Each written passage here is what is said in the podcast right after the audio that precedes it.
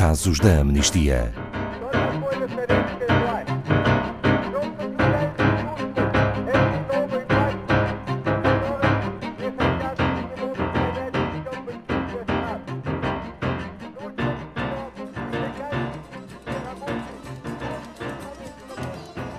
No seguimento de um julgamento injusto que recorreu a práticas de tortura para obtenção de confissões, oito ambientalistas iranianos estão em risco de serem condenados à pena de morte ou a receberem longas penas de prisão. As acusações advêm exclusivamente do seu trabalho de pesquisa e conservação ambiental, que inclui trabalho sobre espécies em vias de extinção no Irão. Boa tarde, Paulo Fontes, da Amnistia Internacional Portugal. Detenção de pessoas que trabalham pacificamente para proteger a vida selvagem. O que aconteceu, Paulo Fontes? Boa tarde, Ana Paula. Boa tarde a todos os ouvintes. Este caso é, é de facto incrível. Portanto, estamos eh, em janeiro de 2018. Está um grupo de pessoas, ambientalistas, a trabalhar no seu dia a dia no escritório da Fundação do Património da Vida Selvagem Persa, em Teherão e a Guarda Revolucionária entrou e começou a interrogar a equipa e a inspecionar as instalações durante várias horas. No seguimento disto, oito conservacionistas desta fundação foram acusados de espionagem, isto porque utilizavam câmaras para monitorizar espécies em via de extinção, nomeadamente o leopardo persa e a chita asiática. Mas proteger a vida selvagem não é um crime. A equipa de advogados não conseguiu provar isso?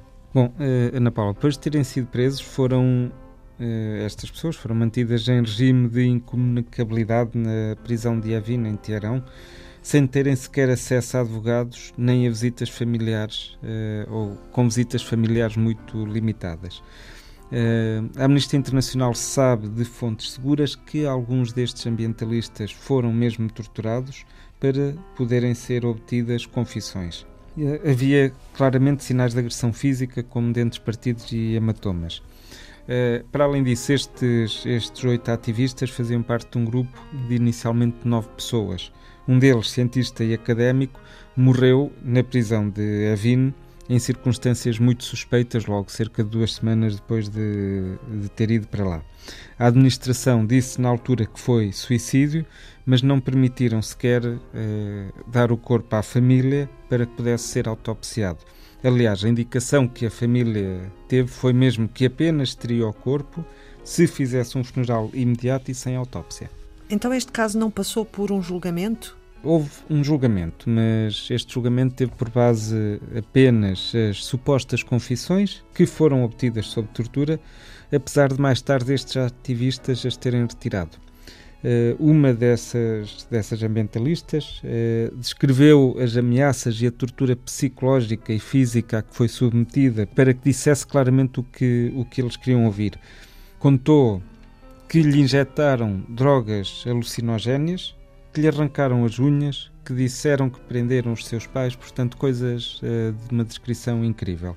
E ela fez esta descrição durante o tribunal. Uh, e opôs-se durante o tribunal com esta descrição a que a sua confissão, que já tinha retirado, fosse utilizada contra ela e contra os outros, uh, contra o grupo do, dos outros sete conservacionistas. Por causa disso, o juiz pediu-lhe que abandonasse a sala porque estava a ter um comportamento disruptivo e não voltou sequer a poder estar presente nas audiências. Portanto, as três últimas audiências uh, sobre o seu caso correram sem que ela pudesse estar presente. Nenhum dos outros, uh, destes oito ativistas, aliás, teve direito a uh, um advogado que fosse da sua escolha durante todo este processo. Há desenvolvimentos a registar até hoje? Sim, a Amnistia Internacional tem acompanhado o caso e tem acompanhado o caso de outras dezenas de defensores de direitos humanos que se encontram detidos injustamente. Em maio de 2018, um comitê governamental analisa este caso e concluiu precisamente que não havia provas que sugerissem que o grupo praticava espionagem. Perante isso, um conjunto de representantes oficiais do, do governo iraniano, que inclui mesmo o Departamento Ambiental, pediram a libertação destas pessoas, alegando falta de provas contra eles. Mas essas pessoas já foram libertadas? Não, Ana Paula, apesar disso, estas pessoas ainda não foram libertadas. Eh, por isso, até à sua libertação, vamos continuar a fazer pressão para garantir que este caso não caia no esquecimento. Na verdade, é nesse sentido que este é um dos casos que temos presentes na exposição Tell the World About Us, que é Contem ao Mundo de Nós, ou Falem ao Mundo de Nós, eh, que está patente neste momento no Porto. Podia elaborar mais sobre essa exposição e a relação com o caso? Bom, Ana Paula, esta, esta exposição é uma exposição de fotografia do fotógrafo Rune Erker, que faz uma exposição sobre o tema a liberdade perdida e a luta pela dignidade. Portanto, quando é que mesmo a perca da liberdade não significa a perca da dignidade humana?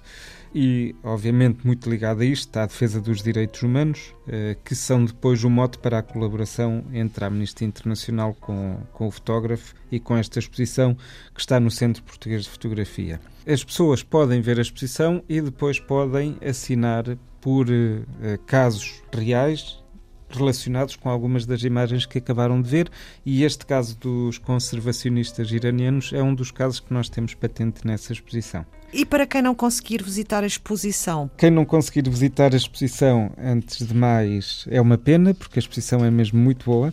Uh, mas se não conseguirem mesmo, poderão ver digitalmente e sem a mesma experiência, mas algumas das imagens no nosso site e também assinar estes casos em amnistia.pt barra Tell the World Now.